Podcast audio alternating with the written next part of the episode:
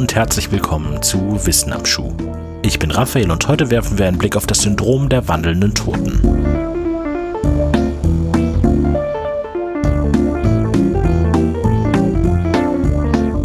(1788) berichtete der Schweizer Naturwissenschaftler Charles Bennett von einem merkwürdigen Ereignis. Er beschrieb den Fall einer fast 70-jährigen Dame, die eines Tages einen Schlaganfall erlitt, als sie gerade in der Küche beim Kochen war. Für die nächsten Tage war sie fast vollständig paralysiert. Nach vier Tagen schließlich erlangte sie ihre Fähigkeit zu sprechen zurück und äußerte eine sehr ungewöhnliche Bitte. Man solle sie doch bitte beerdigen, sei sie doch vor wenigen Tagen gestorben. Die Leute in ihrem Umfeld, allen voran ihre Tochter, versuchten ihr dieses Hirngespinst natürlich auszureden, allerdings ohne Erfolg. Die Frau wurde immer empörter darüber, dass man ihr nicht einmal diesen letzten Wunsch erfüllen wolle.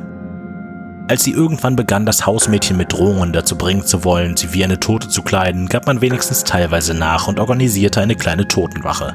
Die Frau wurde mit einem Totengewand bekleidet, geschminkt und aufgebahrt. Nachdem sie eingeschlafen war, wurde sie entkleidet und in ihr Bett getragen. Die Hoffnung, dass damit die Wahnvorstellungen ein für alle Mal zufriedengestellt worden wäre, verflog am nächsten Morgen, als die Tote wieder aufwachte und weiterhin forderte, vollständig beerdigt zu werden. Die Wahnvorstellungen konnten erst durch die Verabreichung von Rauschmitteln in den Griff bekommen werden, auch wenn sie nie vollständig verschwanden. Bei diesem Bericht handelt es sich um die erste bekannte Beschreibung des Cotard-Syndroms. Namensgeber des auch als Syndrom der wandelnden Toten bekannten Wahns ist der französische Neurologe Jules Cotard, der das Phänomen 1880 ausführlich untersuchte und beschrieb. Zugpferd seiner Arbeit war der Fall einer Frau, die er mit dem Pseudonym Mademoiselle X vorstellte. Sie litt unter der Wahnvorstellung, keine inneren Organe mehr zu besitzen. Sie glaubte zudem, ihr Brustkorb sei verschwunden und Hirn und Nerven seien bereits abgestorben. Ihre Erklärung dafür war ewige Verdammnis. Als auf ewig Verdammte hielt sie Nahrungsaufnahme für überflüssig und verhungerte wenig später als Folge dieser Auffassung.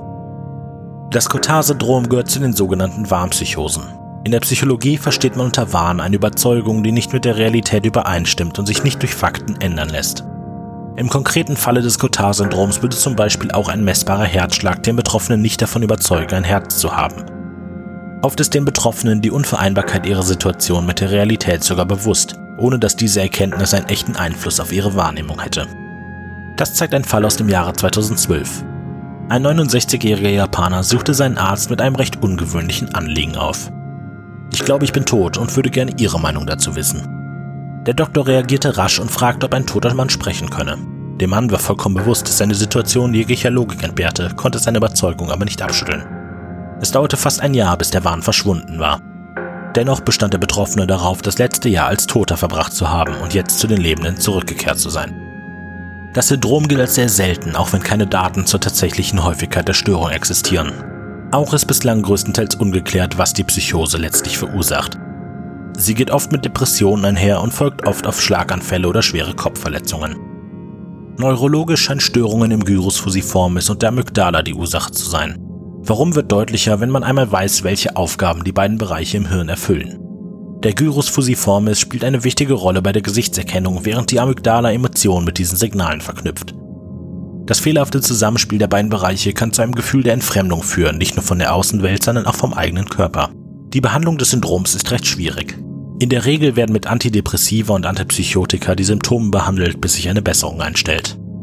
Der letzte Fall für diesen Podcast ist ein schottischer Mann, der 1996 bei einem Motorradunfall eine schwere Kopfverletzung erlitten hatte. Nach dem Unfall begann er zu glauben, dass er durch Komplikationen während seiner Genesung verstorben sei. Wenig später zog er mit seiner Mutter von Schottland nach Südafrika, wo er seinen Wahn sofort bestätigt sah. Er erklärte seinen Ärzten, dass kein Ort der Welt so heiß sein könne und die Hitze ein undrückliches Zeichen dafür sei, dass er in der Hölle gelandet war.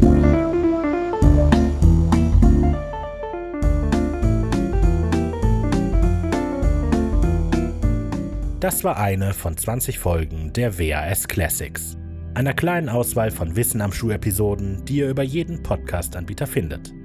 Viel mehr und vor allem wöchentlich neue Episoden gibt es exklusiv bei Podimo Premium.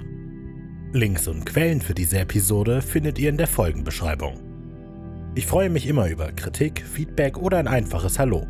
Nutzt dafür die Social Media Kanäle von Wenig Originell auf Facebook, Instagram und Twitter oder schreibt eine E-Mail an wissenamschuh at wenig-originell.de. Hoffentlich bis bald bei Podimo.